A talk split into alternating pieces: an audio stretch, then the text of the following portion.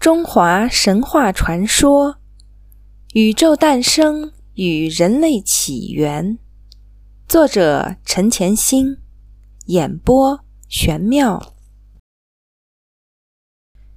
第一章：鸾之源流。天人交感到鸾，鸾源自天人交感，是天人交感四仪的称谓。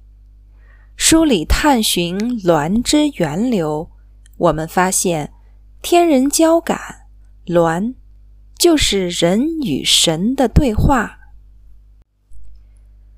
第一节从三皇治世、天人交感说起。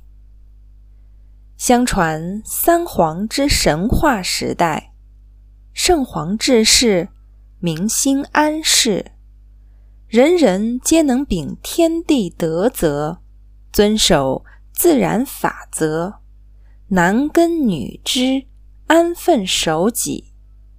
在这种良好的环境中，人心也向良善方向发展，人能与天地同其德。所以，当时之人可以说个个皆良善。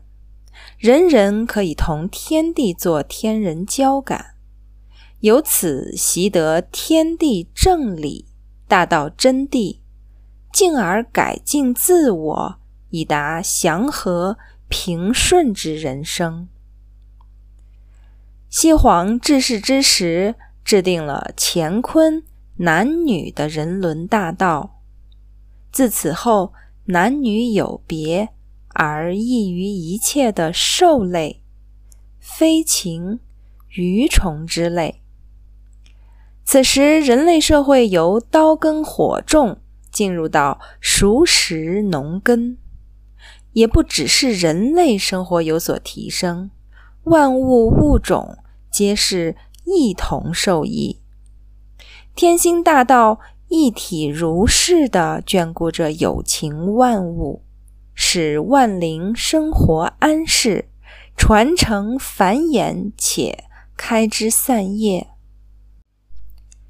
与此同时，人世间也从单一的原始因缘开始，逐步进入多元化的繁华因缘循环之中。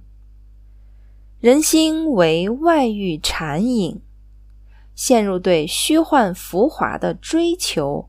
而不自知，天长日久，日渐忘却了三皇的仁慈教导。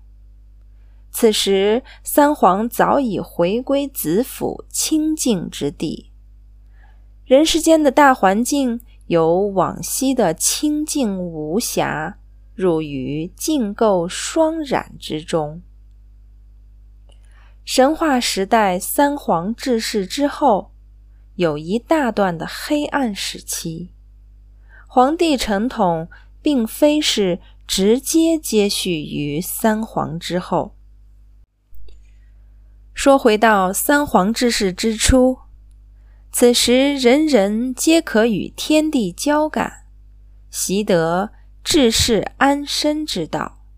待至三皇治世后期，人世间经过了一大段时间的垢染，人类受不良环境影响，产生负面思维，己身思维已经不纯净了。